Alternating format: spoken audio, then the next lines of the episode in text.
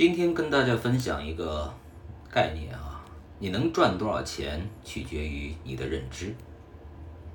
这人呐，过于现实则无趣，过于理想则无力，过于清醒则伤神，过于糊涂则伤智。最好的状态是什么？一半儿，一半儿，一半烟火谋生，一半诗意谋爱。一半清醒做事儿，一半糊涂对事儿；一半拿起为人，一半放下为己；一半努力相争，一半妥协相随。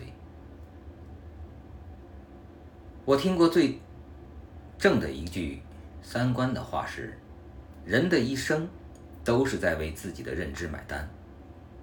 你所赚的每一分钱。都是你对世界的认知的变现，你所亏的每一分钱，都是因为你对这个世界认知的缺陷。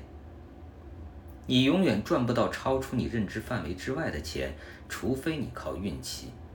但是靠运气赚到的钱，最后往往又会靠认知亏掉，这是一种必然。